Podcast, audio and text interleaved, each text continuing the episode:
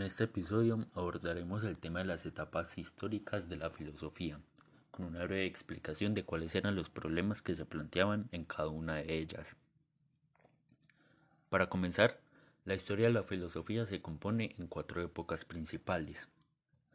La primera es la antigua. En esta época los filósofos se cuestionaban acerca de cómo está organizado el cosmos, cómo se producían los movimientos del planeta y se plantea que la Tierra era el centro del universo. La segunda época es la Edad Media. Durante este periodo continuó la pregunta sobre el orden del cosmos, pero ganando fuerza las ideologías y explicaciones religiosas, lo cual significó una dificultad para los pensadores de la época, ya que el dominio de la religión suprimía las ideas que fueran contrarias a sus doctrinas. La tercera época es la Edad Moderna.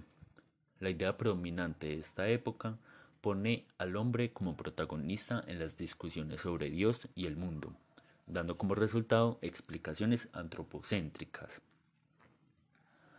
Por último, tenemos la edad contemporánea, que propone la idea de una reflexión orgánica, que incluye diferentes dimensiones de la existencia, tanto humana como natural, atravesando el pensamiento el espíritu y la interacción entre ellas.